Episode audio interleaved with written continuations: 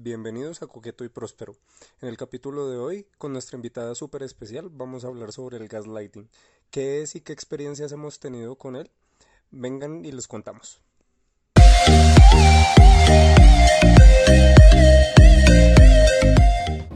Hello, hello, hello, bienvenidos a un nuevo capítulo de Coqueto y Próspero en esta nueva temporada con nueva imagen, con nuevo, con nuevo de todo. ¿Qué más, amigui? ¿Cómo está? Buenas tardes, ¿cómo le ha ido? Bien, amiga, acá sola en mi casa, como siempre, abandonada de la sociedad.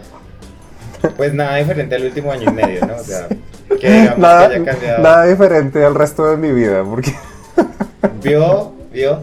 Y hablando de cosas diferentes, mire, algo nuevo, algo no tan que, que, no, que había faltado en el, en el podcast hace mucho tiempo, un invitado. Hace un montón no traíamos a alguien al podcast. sí, qué emoción. Y hoy, para nuestra primera invitada del podcast de la nueva temporada, es una amiga de nosotros de hace muchos años que amamos, adoramos y apreciamos un montón. Ella se llama Luna Díaz y está en nuestro podcast hoy. Hola Luna, ¿cómo estás? Hola chicos, bien, yo acá me siento en familia, me siento invitada, no por primera vez porque además fiel seguidora, ¿no? No, Ay. Fiel oyente. Eso, eso es muy lindo cuando, cuando uno los amigos lo apoyan como en todas las cosas que uno se le ocurren. Eso es, eso es una, eso es como que uno se siente feliz cuando alguien lo apoya, pero cuando es un amigo, uno dice como, ah, vio. Porque los amigos a veces, no sé, como que uno de amigos sí se apoya un montón, pero como que a veces no se apoya tanto, no sé. Yo aprendí a soltar eso un montón. Porque antes a mí me, me afectaba que mis amigos no, pues yo que he hecho, he sido la chica YouTube, la chica Instagram, la chica TikTok. Y mis amigos son los que son como pues, la boba haciendo sus bobadas. Y yo decía, oigan, mis amigos, todo el mundo me, o sea, un poco desconocidos me, me dan like, me apoyan y me dicen vainas. Y mis amigos, indiferentes. Pero es lindo cuando un amigo no le dice, ah, hola, divertido. ¿Qué más, Luni? ¿Cómo te ha ido? ¿Cómo te trata el 2021? Hoy en agosto, ¿cómo, cómo, qué, has, ¿qué has hecho del 2020 al 2021? Cuéntanos así.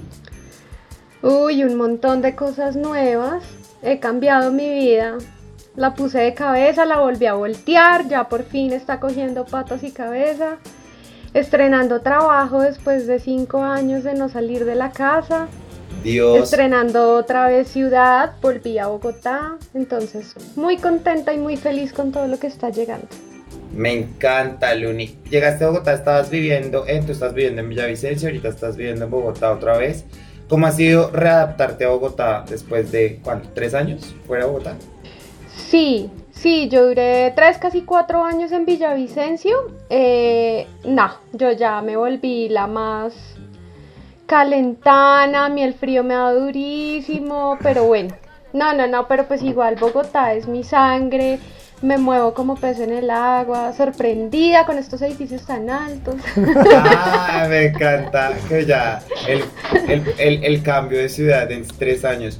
Yo llevo seis meses fuera de Bogotá y no estoy preparado para el frío porque me han dicho las personas que está haciendo un frío muy Horrible, horrible. Yo que, yo que amo el frío y ya estos últimos meses me ha tocado con cobija encima, ruana encima.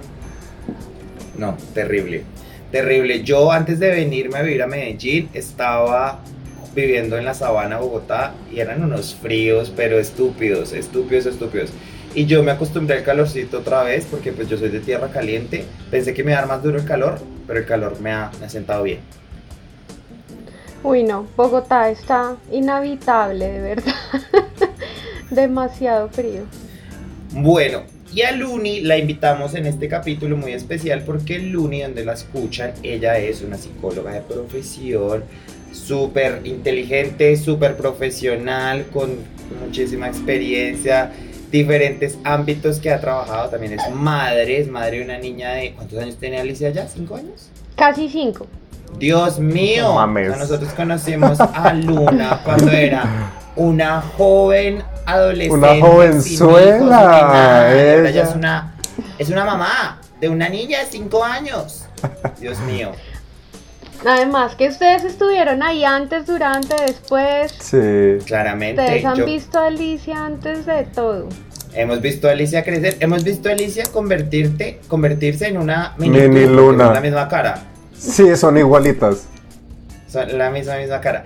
Y Luni, en este capítulo nos la, la invitamos porque ustedes saben que nosotros siempre hablamos como muchas cosas de salud mental y como de nuestra experiencia con la salud mental, pero pues más que todo somos Mario y yo hablando desde nuestra experiencia como con nuestros diagnósticos, más allá de hablar como realmente desde ciertos temas y, y quisimos traer como una voz experta para hablar de un tema que se ha popularizado mucho en los últimos años, que es este conocido como el gaslighting eh, es una palabra que yo creo que la, hemos visto como aparecer en las redes sociales, como en las denuncias por acoso, como un montón, pero a veces la gente tiende a no saber qué es el gaslighting y a veces hay mucha gente que no sabe que le están haciendo gaslighting hasta que no se enfrentan realmente a, pues, a conocerlo, ¿sabes? Sí, porque son cositas como muy sutiles que hace la otra persona que a veces es muy difícil notar que las están haciendo. Bueno, exactamente. Luni, tú como profesional de la salud mental, ¿ah? ¿qué es el gaslighting o cómo lo definirías tú para las personas que nos están escuchando y dicen gas? ¿Qué? O sea, que esa palabra no la conozco. Pues en sí el gaslighting es eh, digamos que si tuviera una traducción sería manipulación sutil.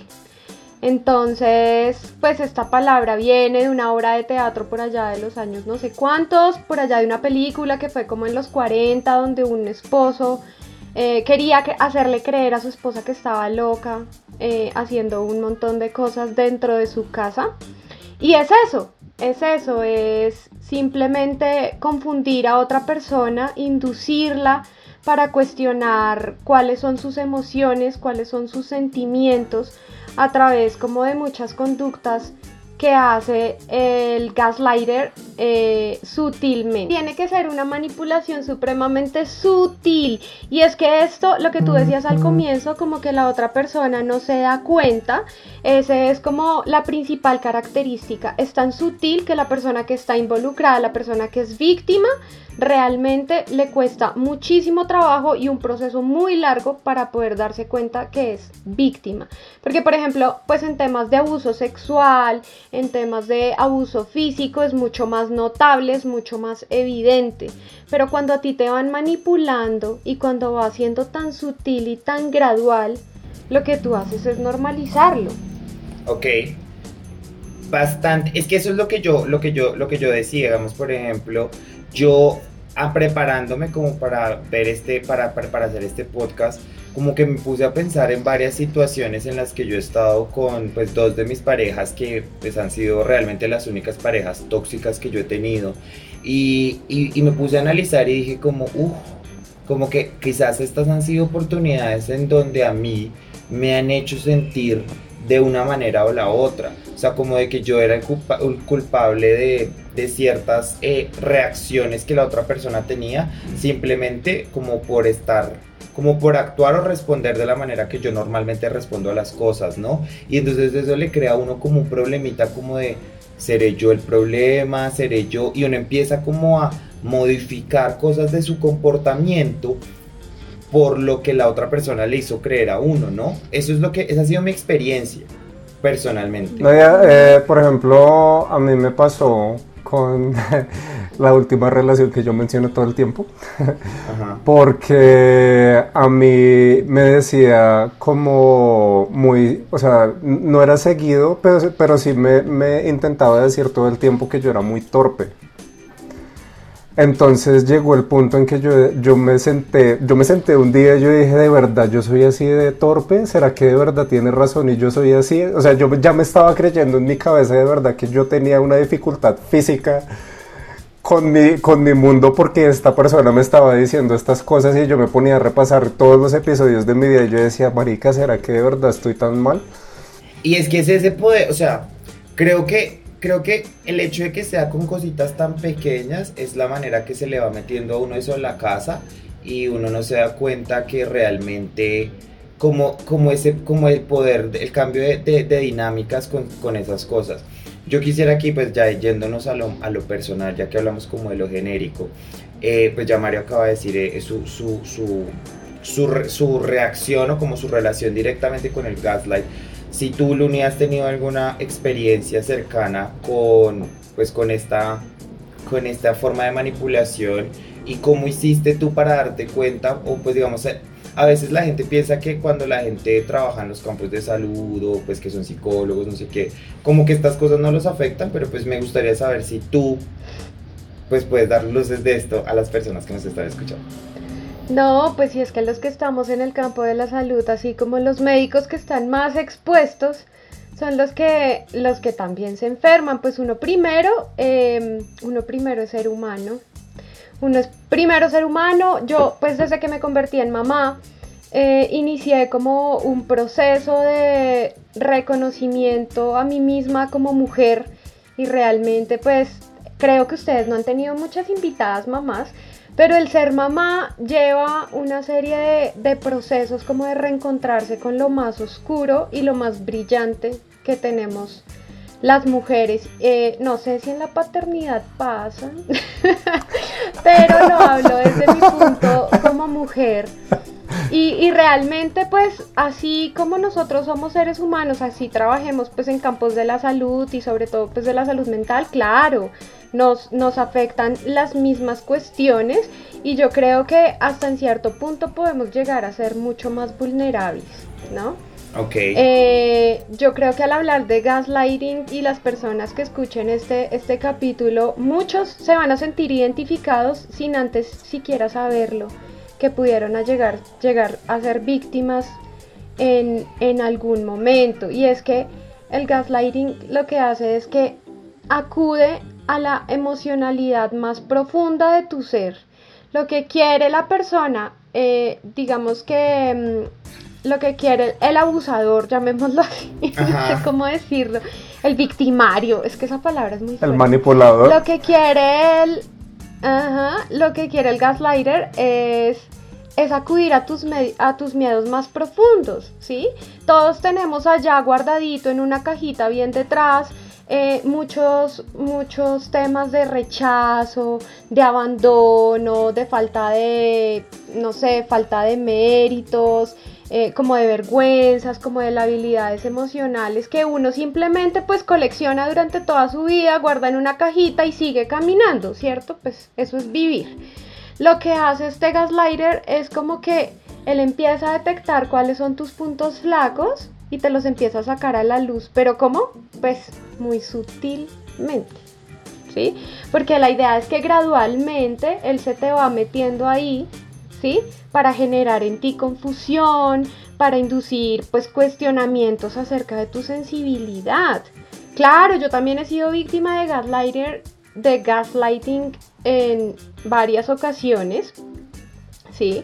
Yo desde siempre he sido una persona supremamente emocional, que abría mis emociones de par en par, si yo quería llorar, lloraba.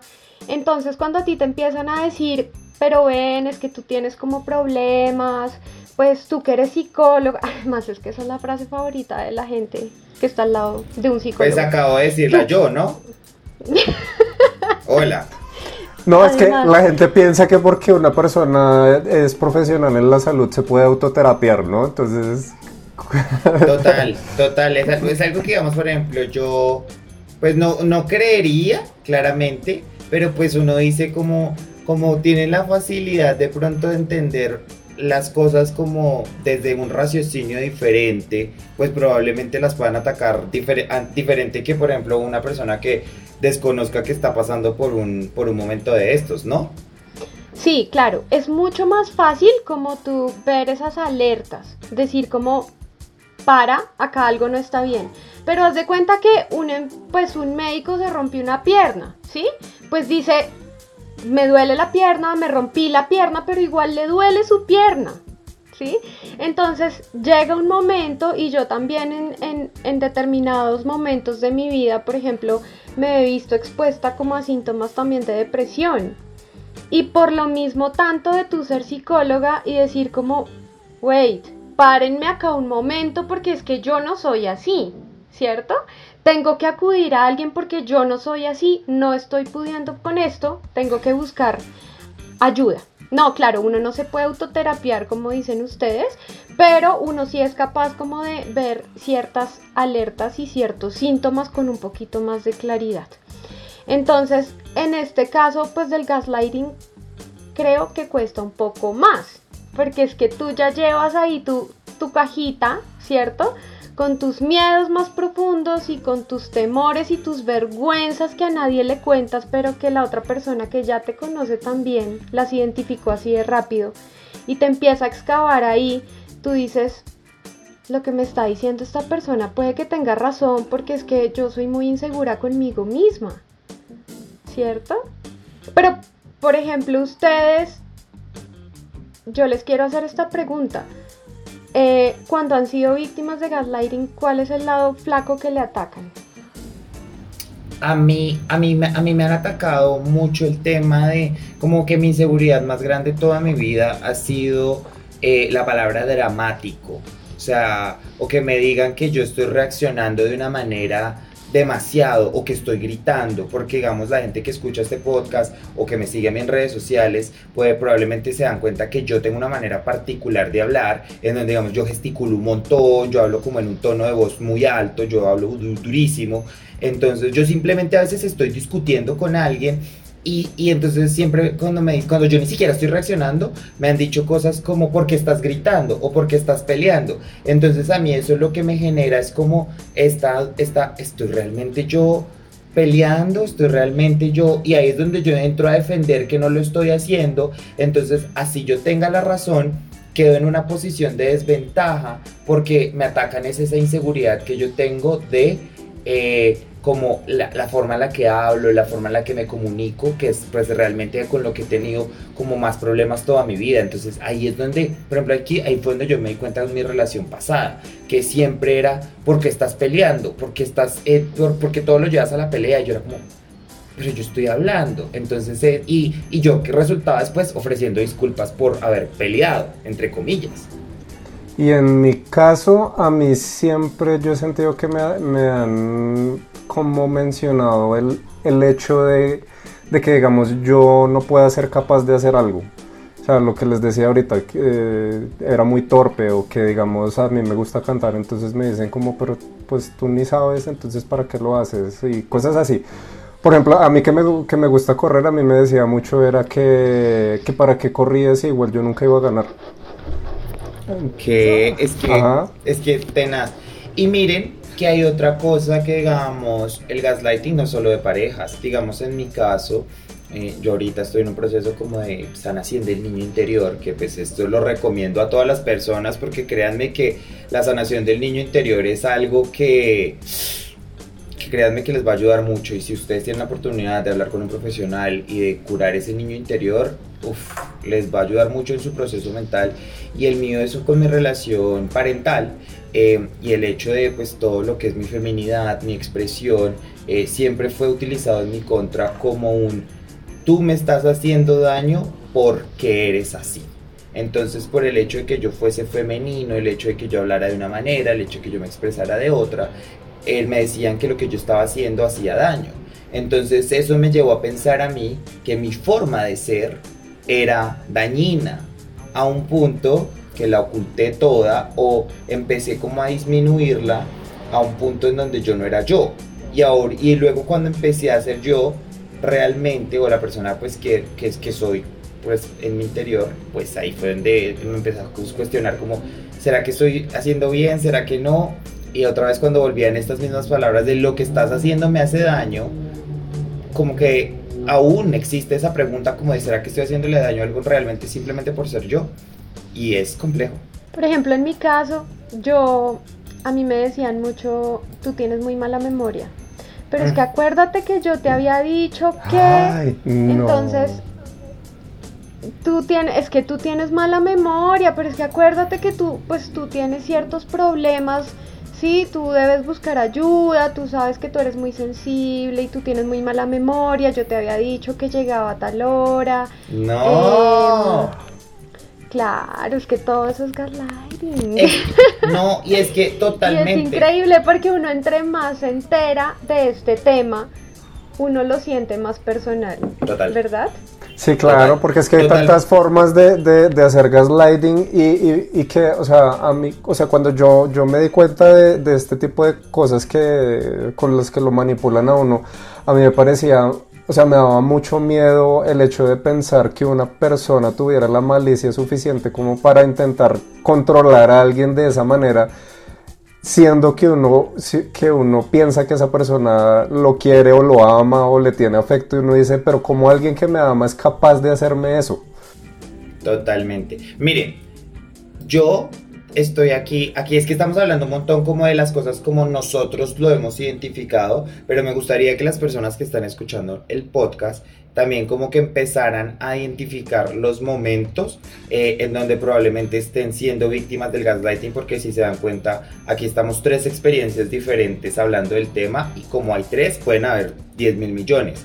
Entonces yo tengo aquí abierto en este momento un artículo de una página que se llama Nation Rex, que habla, dice, cinco signos de manipulación psicológica de los que debes estar alerta. Entonces no sé si les parezca que los vayamos leyendo y vamos viendo como hablando de nuestra experiencia con estos, con estos puntos. Listo, el primero dice, manipulación y exageración. Si eres víctima de gaslighting, muchas veces la persona que busca controlar tu relación de amistad o romance exagera las situaciones haciéndolas más graves de lo que son o cambiando algunas cosas para que él o ella resulten como el que dice la verdad. Que es prácticamente lo que acabamos de decir, eso de tú, yo te dije a ti tal cosa, es que tú no te acuerdas que eso fue de esta manera o de esta otra. Yo, yo me acuerdo que, mm, uy, imagínense que con mi última, con mi último ex, em, yo había hablado con él de que antes de él yo había usado Grindr, pues como cualquier homosexual de mi edad, dos. Eh, y, un día él llegó a decirme como, oye, es que me, me estaban en una rumba y me dijeron que tú, antes de que tú y yo fuéramos novios, te la pasabas en Grindr. Y yo, pues, yo te había hablado que sí, yo pues, antes usaba Grindr, o sea, todo el mundo usa Grindr. No, tú me dijiste que lo habías usado una vez, no que lo usaba siempre. yo, pues ya hemos hablado de este tema, o sea, no entiendo por qué. Y se volvió una vaina tan grande que al final de esta, esta discusión, a mí me tocó decirle, oye, sí, sabes que tienes razón, yo solamente te dije, o sea, terminé yo, porque yo soy un huevón con este tema, entonces resulté yo ofreciendo una disculpa por algo que realmente, pues no, no era lo, la verdad, no era honesto. Claro, y es que esa es la idea, ¿no? Porque es que además estas mentiras eh, la persona las dice con tanta seguridad que realmente te confunde. Que uno, pues no sé, digamos, yo, yo gracias a, a, Satanás, a Dios, a lo que sea, yo tengo una memoria de elefante increíble. Que a mí me puedes venir a decir cualquier cosa, yo probablemente tenga el dato, pero cuando a veces la gente viene y te trata de como manipular como con las emociones, la verdad, uff, Póngale que segundo punto, dice, violencia física. Según expertos, la violencia siempre es una escala. Cuando aparece algún signo de maltrato, en cualquier momento aparecerá uno más grave para reafirmar la autoridad del víctimo, del victimario hacia la víctima. Pero bueno, yo creo que aquí esto sí ya es como otro tipo diferente, porque es que la diferencia entre el gaslighting y la violencia física es que la violencia, el, el gaslighting es es como por los laditos, es como tú no te das cuenta, digamos, yo no sé si a ustedes les ha pasado que hayan estado en una relación y que cuando terminan esa relación y salen de ahí, mucha gente les empieza a decir cosas como, uff, marica, volviste a ser tú, volviste a tus cosas, volviste...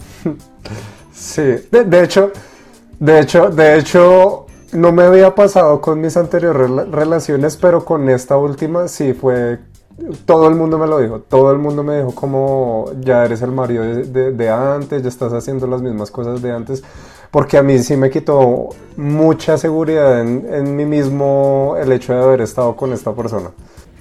Mira que digamos, a mí hay algo de ti que me sorprende, Mario, que creo que hay gente que te conoció cuando tú estabas en esa relación Y cuando, digamos, a mí el hecho de que tú hagas drag, para mí, para mí no es algo que para mí sea súper inesperado, porque yo te conocí a ti cuando tú hacías Vines, y tú en Vine te la pasabas con peluca y tú mariqueabas un montón. Entonces el hecho de que para mí tú hagas drag viene desde ese Mario que yo conozco desde hace 8 años. Pero hay mucha gente que te conoció en una relación y que el hecho de que tú hagas drag es como, pero tú, ¿por qué haces esto? Y es como, no, es que realmente ese es el Mario verdadero que sabe que yo estuve en esta relación y que después eh, empecé a hacer drag, piensan que el desencadenante del drag fue estar en esta relación y ya no. Y no, yo, yo creo que eh, yo creo que yo hubiera empezado a hacer drag mucho antes si no hubiera estado en esa relación. Porque como que siento que iba por ese lado. Es que siento que parte de esto del gaslighting también, cuando uno continúa en estas relaciones, es que uno se aleja mucho de uno mismo. O sea, uno se aleja de uno en un punto en donde cuando se da cuenta uno está haciendo cosas que... O sea, está dejando de hacer cosas que lo representan. Pues es que hay, um, Lunis me, corregirá o, o no sé. Yo siento que precisamente esa es la idea del manipulador que le, quita a uno como esas cosas que lo hacen sentir a uno seguro para que él pueda tener ese control que él quiere buscar en uno. Claro, pues como tal, yo creo que el manipulador no en sí es que te busque alejarte de lo que más te gusta, sino que realmente el objetivo de, de esa persona es crear confusión en ti. Si, por ejemplo, te entre tus conocidos más cercanos difunde la idea que es que tú estás teniendo problemas, estás pasando por un mal rato, eso también va a crear en tu círculo más cercano y como en tu red de apoyo que también se creen confusiones en ellos sobre la imagen que tenían sobre ti. ¿Y esto qué hace? Esto lo que hace es reforzar la duda que tú tienes sobre ti mismo. O por ejemplo, otra cosa que lo suelen hacer mucho los manipuladores y que digamos que es como el punto del éxito de toda esta manipulación sutil del gaslighting es que ellos también refuerzan, ¿sí? Entonces, supongamos un caso aislado que te dicen todo el tiempo, no, es que tú tienes mala memoria y tienes mala memoria y tienes mala memoria. Pero el día en que, por ejemplo, tú te acuerdas de hacer X o Y cosa que tenías planeada, ese día te lo felicitan, ¿sí? Entonces te mm. dicen, oye, muy bien, mira que estás trabajando en ti, mira que estás trabajando en tu memoria, yo te felicito, pero con que sea ese refuerzo positivo, pues con decir como, ah, no es tan mal persona en, en, últimas, no es tan mal tipo. Mira que también me está recompensando. Claro, cuando tú te sientes recompensada una vez, ¿cierto?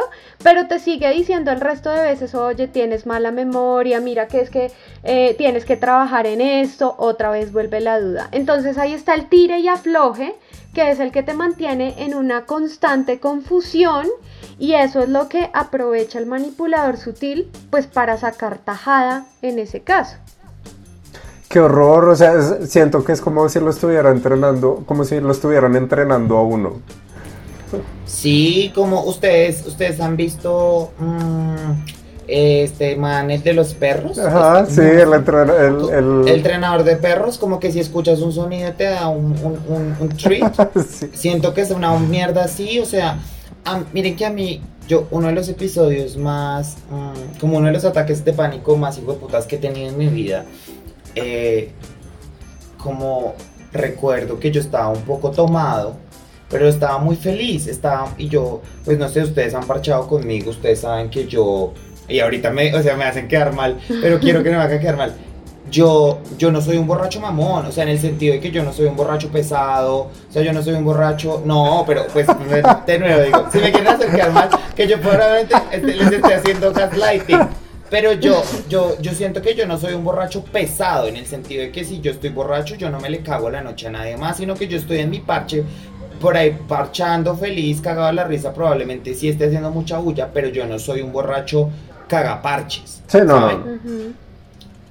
Y una vez estaba en, una rumba con unos amigos y una persona me dijo como, ay, ya bájale que te estás tirando el, te estás tirando el parche a todo el mundo. Y eso, pues en mi situación de estar borracho, me generó como, como un como una, como, ¿será que en serio le estoy cagando la noche a todo el mundo? Entonces como que me empecé a, como ensimismar y de nuevo esta persona al rato vino y me dijo algo parecido porque hice como bulla y ya lo que desencadenó en mí fue como un ataque de pánico terrible, pero fue por lo mismo, porque como que es esa forma en la que te, como que te dicen cosas que tu mente hace que reaccione en otro, como que contrario a la, a la verdad, y es muy hijo de puta uno darse cuenta que lo están manipulando de esa manera. Claro, yo... llega a pensarlo. O sea, realmente, además, por ejemplo, en una situación de fiesta y que alguien se acerque y te diga, oye, le estás dañando la noche a todos, ¿sí? Pues además, uno con traguitos encima, obviamente se la va a creer y es mucho más propenso a. Total. miren, miren acá en lo que yo les estaba leyendo, miren el tercer punto. Siempre es llevar la contra. La persona que ejerce gaslighting siempre busca tener la verdad ellos creen que nunca se equivocan y piensan que su palabra tiene mayor valor que la de los demás. Es por eso que discutir con ellos es muy peligroso. Y es ahí donde lo, donde lo que hemos hablado pues ya varias veces, como que le manipulan a uno la versión de la verdad. Pues de la... Es que me parece muy, muy puta que exista algo donde como que uno tenga certeza de las cosas y venga alguien y te haga dudar de eso como de ti, de ti mismo, ¿no? No, no, no, y pues que más que uno mismo y, y, por ejemplo en el caso puntual como de hacerte dudar de tu memoria, es como, a mí se me hace como la parte más baja, ¿no? Porque es que si no soy yo la dueña de mis propias emociones, la dueña de mi realidad y de lo que he vivido, como un tercero va a venir a hacerme dudar de mí misma. Y es que no es que me hagan dudar de mi memoria, es que están haciendo dudar de todo lo que yo soy. Por ejemplo, otra de las cosas súper puntuales que, hacen este tipo de manipuladores es que además de que se meten con tus miedos más profundos, se meten con tus amores más profundos, ¿sí? Y en el caso de las mamás, por ejemplo, suelen meterse mucho con el tema hijos. Entonces es como, pero si tú fuiste la que decidiste ser mamá, ¿sí? Pero si tú, eh, no sé, porque, porque, porque, porque dudas de ti misma si tú eres X o Y tipo de mamá, o sí, como que se intentan meter con la base, con la base emocional que tú tienes y que es lo que te soporta los pies a la tierra para esas desestabilizarte. Es que eso, por ejemplo, a mí me parece como, como ese tipo de decisiones, no sé, por ejemplo, lo de mamá, como tú fuiste la que decidió ser mamá como que te lo digan, hacerte sentir culpable de algo sobre, digamos, por ejemplo, que es una de eso que pues yo nunca he sido mamá ni voy a tener hijos, pero probablemente te estoy seguro que eso es una decisión que se toma, pues obviamente en las parejas, pues con raciocinio, pues es una decisión que se toma juntos y que se lleve como a tratar de manipular a la otra persona, creo que es, es muy bajo, ¿no? y, es, y es que siento que toda esta manipulación emocional es es bien pesada. Yo quiero hacer una pregunta aquí, bueno, estamos hablando desde el lado de las víctimas, pero quisiera saber con total honestidad si en alguna situación de sus vidas, eh, pues bien sea laboral, eh, familiar o romántica, han sido ustedes los que sin querer de pronto han ejercido alguna dinámica de este tipo. Yo personalmente siento que yo no. O sea, digamos que lo más así que yo hice alguna vez, pero como que fue un insta, insta arrepentimiento, fue lo que yo ya les conté alguna vez que fue el man con el que yo salí que se puso unas botas rosadas y yo le dije como, uy, ¿vas a salir con eso? Eh, igual no lo corregí ahí mismo, pero creo que eso fue lo único que he hecho. De resto no, no, creo que no. Pero eso no se consideraría gaslighting, o sea, eso es como una opinión. Porque es que realmente. Eso es como una opinión mal parida. Sí, no, por, eso digo, o sea, creo que eso es lo más hijo de puta que yo he hecho con alguien, pero de, de, hacer como dudar o maquinar. Es que yo, lo que, por eso, por eso yo te preguntaba, Lunis, que si, o sea, eso puede ser algo inconsciente porque siento como que eso trae mucha maquinación detrás, como para que uno lo haga inconsciente. Es que realmente yo creo que, además, demanda mucho esfuerzo, ¿no? Ajá. O sea, uno poder poner todas las fichas a su favor para sacar algo de provecho. O sea, yo creo que la persona que es gaslighter es una persona supremamente inteligente, es una persona supremamente táctica, calculadora, eh, que tiene una capacidad de una oralidad que te hace dudar de ti mismo. Es que yo creo que eso es lo más potente. O sea, no es solamente que yo te diga, Mario, es que tu barba es verde, sino que yo tenga esa capacidad de hacerte a ti mismo dudar de qué color es tu barba. ¿Sí? Es que, No, es que, es que yo perdóname, creo- te interrumpo ahorita que tú mencionaste lo de, lo de hacer creer a las otras personas y en el círculo de amigos y eso, a mí también me hizo una. Eh, a mí siempre me criticaba el hecho de que yo viviera con mis papás. Eh, y Y soy yo. no, y después, y después de que terminamos y todo eso, me di cuenta que a mis amigos les decía eso para que ellos también me dijeran a mí que porque yo no me iba a vivir solo, que yo ya estaba, o sea, que yo ya estaba muy viejo para que siguiera viviendo con mis papás, que si no, él, o sea, él, él les decía a ellos que él no se iba a vivir conmigo hasta que yo no me alejara de mi familia. Oye, mira que cayendo en cuenta, pues probablemente pues, la gente que escucha este podcast, ah, pues Mario y yo somos amigos y conocí a este ex, pero oye, eh, me lo dijo. Por, ah, Me lo- ¿ves? ¿Ves? ¿Ves? ¿Ves? ¿Ves? Me dijo tal cual lo que acabaste de decir. Entonces como cual. que todas esas cosas van encajando en, en la historia y en esa narrativa que es muy gonorrea, muy gonorrea porque a mí él incluso alguna vez me lo dijo, me lo dijo, es que yo, yo soy muy manipulador y yo a mí me gusta manipular a la gente, pero fuera de mí estaba pensando que me lo estaba haciendo a mí también. Por lo que yo le decía, lo, lo que les decía hace un rato, yo decía, pues si me ama no creo que me haga esto a mí. Hmm. Y sí. Total. Miren que por ejemplo yo una como cuando ya me empecé a dar cuenta que en mi relación, en mi última relación, es que mi última relación la verdad, yo fue una relación bien tóxica y hablo desde partes y partes. Yo, yo también en este año y medio que ha pasado después de que terminé esa relación, me he dado cuenta que yo tuve comportamientos eh, que no fueron tan buenos, eh, pero como que todo este tipo de, como que mis reacciones fueron muy pailas, pero las cosas que me hicieron reaccionar a las cosas eran porque había detrás como una manipulación de alguna manera. Entonces, por ejemplo, miren esta situación. Uno de mis mejores amigos que vive eh, fuera del país vino a Colombia, él y yo no nos veíamos aproximadamente hace, no sé, dos años, y estábamos en un bar al que nos gustaba ir un montón cuando, pues antes de que él estuviera, en eh, de que se fuera del país, y yo, eh, mi ex me escribió como, ¿qué estás haciendo? Yo, le, yo ya le había dicho que me iba a ver con mi amigo. Él me dijo, ay, qué chévere, ¿en dónde están? Le dije, estoy en tal lado. Eh, me dijo, ay, qué rico. Yo pensé que no iba a ser ningún problema más. Y lo siguiente que me dijo es como, ah, pero mira como si sales con tu amigo a esos lugares y a mí nunca me has llevado. Entonces yo simplemente le dije como, pues, marica, empe- y empezamos como a discutir, pero él fue el que prendió como la discusión, porque realmente él sabía dónde yo iba a estar, él sabía que yo iba a estar con uno, con mi amigo, él sabía que era un plan como de rumbear, y lo que, lo, lo que pasa es lo siguiente, empezamos a discutir, se me caga la noche, pero él estaba reunido con otros amigos míos, y lo que les dijo a ellos fue, ay, Camilo ya empezó a pelear. Entonces lo que él estaba haciendo era manipular la situación para que una pelea que él había empezado quedara como yo soy el que está empezando la pelea.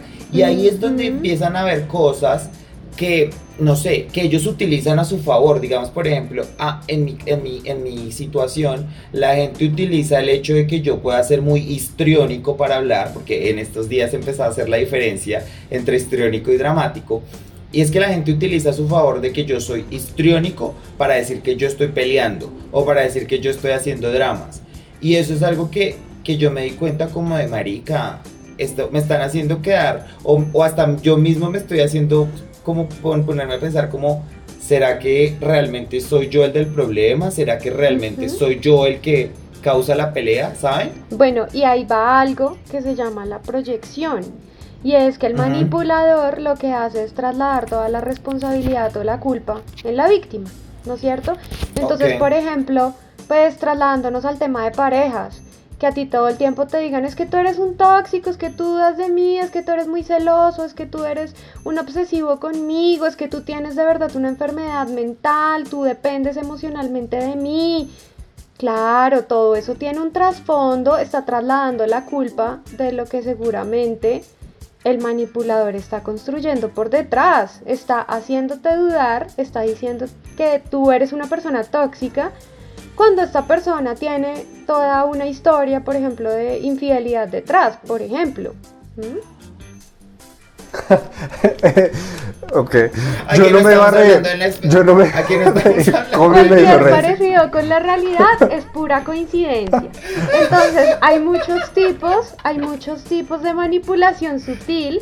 Y, y todo esto es, o sea, de verdad es una maqueta que se construye. O sea, yo digo, tanta inteligencia utilizada y tan mal enfocada, ¿no? Sí. Como para, el mal. Recibir, para el mal y para recibir beneficios propios a costas de los demás. Total, totalmente de acuerdo. Bueno, yo quisiera para eh, finalizar esta conversación, como siempre que traemos un invitado, la conversación se queda corta, pero la gente que escucha este podcast, pues es que este podcast yo siempre digo que es para hacer aseo y para lavar la losa y pues yo creo que una aseo y una lavada de losa no pasa de 40 minutos. Eh, pero bueno, ya para finalizar el tema, me gustaría que de pronto tú, Luni, desde tu experiencia como psicóloga, nos dijeras cómo, cuáles son estos como unos pasos para identificar que estás en una situación de esta y cómo pararte enfrente de, de esta situación de gaslighting y salir de ella. O sea, ¿qué le dirías tú a una persona como que esté escuchando esto y diga, uy, puta, a mí me está manipulando hoy en mi casa? ¿Y qué puede hacer para salir de este tipo de situaciones? No, ok. Bueno, yo creo que si tú uno, uno, sabe cuáles son sus límites, ¿no es cierto? Si uno realmente se está dando cuenta que esta persona está superando ciertos límites que te hacen sentir incómodo, o sea, a mí, por ejemplo, nunca en la vida me habían dicho que yo tenía mala memoria. Y a partir de esta situación de gaslighting, yo realmente quedé con eso en mi corazón y en mi cabeza y yo desde ahí digo, tengo pésima memoria, ¿sí?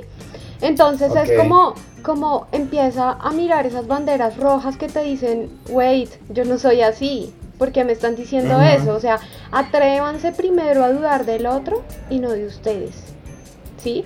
O sea, lo más importante de todo esto y el gran marco es confiar en uno mismo confiar en su propia memoria, o sea, uno no tiene más diario escrito en la mesa de noche, sino es su propia cabeza, su propio corazón y su propia alma que le dice quién es usted mismo. ¿Mm? Eh, todo esto creo que también pues va ligado con muchas otras cositas y muchas otras arandelas, ¿sí? Que tiene que ver, por ejemplo, con, con estructurar y trabajar en, en la propia autoestima, ¿cierto? Evitar, por ejemplo, también la dependencia emocional. Uno sabe cuándo se está pegando mucho a alguien y cuándo le está haciendo nocivo este apego. ¿No es cierto? Entonces, al momento en que tú ves que estás dependiendo emocionalmente del otro, el otro ya se está armando con todas sus estrategias también para poder hacerte daño. Pero si tú estás fuerte, si tú confías en ti mismo, si tú dejas de perseguir, por ejemplo, la aprobación de los demás, si tú dejas de perseguir la aprobación de tu pareja o de la persona que realmente en la que te le pusiste bandeja de plata, seguramente esa es un, arma eh, bastante válida. Eh, y nada, pues yo creo que rodearse de gente que a uno lo hace sentir bien, de gente que, que a uno le aporte, gente que a uno le diga, pues como, como que le traiga cosas buenas, ¿no es cierto? Si se están sintiendo que están en la mitad de una situación de gaslighting, pues nada, alejarse, alejarse de todo ese tipo de, de personas, evitar que los demás decidan por uno. Si uno se siente incómodo con una decisión que alguien más tomó es porque hay algo mal, ¿cierto? Algo que no está funcionando bien. Y, y nada, como escuchar ese sexto sentido que, a uno también le, le alerta y le ayuda a seguir adelante. Y, yo creo que también aquí hay algo súper importante que es como algo que hablamos con Mario siempre en este podcast y es buscar ayuda. Está súper bien buscar ayuda. Ya estamos en el 2021, ya nosotros la generación de millennials que somos adultos ya hablamos más de salud mental, ya todo el tema de ir a un psicólogo, de buscar un profesional, ya es algo que debería estar como más impreso en nuestro ADN. Entonces, que cuando nos encontremos en estas situaciones busquemos las herramientas para salir de ellas porque siempre va a haber, mire, y así no sea pronto un profesional, eh, pues por cuestiones económicas o lo otro, pero un amigo suyo probablemente sea la persona que más le conozca a usted y que realmente se dé cuenta como vea, usted no está siendo usted mismo porque le están haciendo creer cosas que usted no es. Y yo en últimas les quiero reiterar que si ustedes están en una relación, en cualquier tipo de relación, sea una relación amorosa o una relación de amistad, eh, sepan que ustedes no están en ese tipo, en una relación porque ustedes están buscando un complemento para ustedes. Ustedes son eh, personas completas por sí mismas, no necesitan a alguien más que las complete. Si ustedes están en una relación es precisamente porque ustedes quieren ampliar su experiencia de vida, más no porque se están tratando de completar a sí mismos. Entonces piensen mucho en eso, reflexionen en todo lo que les hemos hablado, eh, porque de hecho aquí los tres hemos pasado por situaciones así y creo que eh, pues estas experiencias son valiosas para que otras personas en, en momentos se vean reflejadas y tal vez puedan evitarlas en un futuro y no sufrir lo que nosotros sufrimos. Totalmente. Totalmente. Luni, qué gustazo haberte invitado. Te volvemos a invitar al próximo, a un próximo, a un próximo, porque me encantó hablar contigo. Te quiero dar las gracias por, por, por haber sido parte de este episodio tan bonito, tan, tan, tan emocional, tan de conocimiento, tan... Este, este fue un episodio muy de muy conocimiento. De, nosotros tenemos episodios donde estupidiamos donde decimos tonterías y hay otros episodios en donde viene el conocimiento. Donde les traemos conocimiento, invitados profesionales. Invitados que saben de lo que están hablando, no como nosotras dos que simplemente está, prendemos el micrófono y vamos. Que a mí eso me lo dicen mucho, me dicen, la conversación se siente súper orgánica. Es que más aprendizaje que desde la experiencia. Así Eso es. muy cierto, muy, muy cierto. Bueno, Luni, para la gente que te escuche y diga, uff, me encantó esta vieja, ¿cómo habló? ¿Cómo la encuentro en redes sociales? Bueno, yo en redes sociales no hablo mucho de salud mental, en algún momento hablé, pero ya lo dejé a un lado porque la vida es así, no me la he inventado yo. Eh, pero me encuentran en redes sociales como O Luna o HH Luna. Eh, y nada, darles las gracias, yo los amo a ustedes dos, soy feliz de hacer parte de Coqueto y Próspero, me siento honrada. Gracias. Ay, y ojalá, ojalá que ahora que ya estás en Bogotá podamos sacar un tiempito y nos veamos para echar chisme y tomarnos un café. No, pero claro. Bueno, amiga, ¿y a usted que le cerraron su Twitter? ¿Cómo se encuentran en redes sociales de ahora? Ay, no me lo recuerde que eso me da, me da una piedra. Lo sé, amiga, me pasó. Y, no, miren, que no me da piedra tanto por lo de los seguidores y los tweets y, todo eso, sino por el arroba en sí. El arroba, el arroba, tener que haberle puesto un guion abajo me ofende muchísimo. Entonces, me pueden encontrar en redes sociales, en Instagram como arroba gafandalf o el de las gafas grandes y en Twitter como el de las gafas grandes o arroba gafandalf guion al piso porque da asco. Igual, como siempre, esperen el mismo contenido de prostifotos a la medianoche. Eh, prostifotos deliciosas. Es mi hermana y todo, pero no puedo negar que estaba muy delicioso.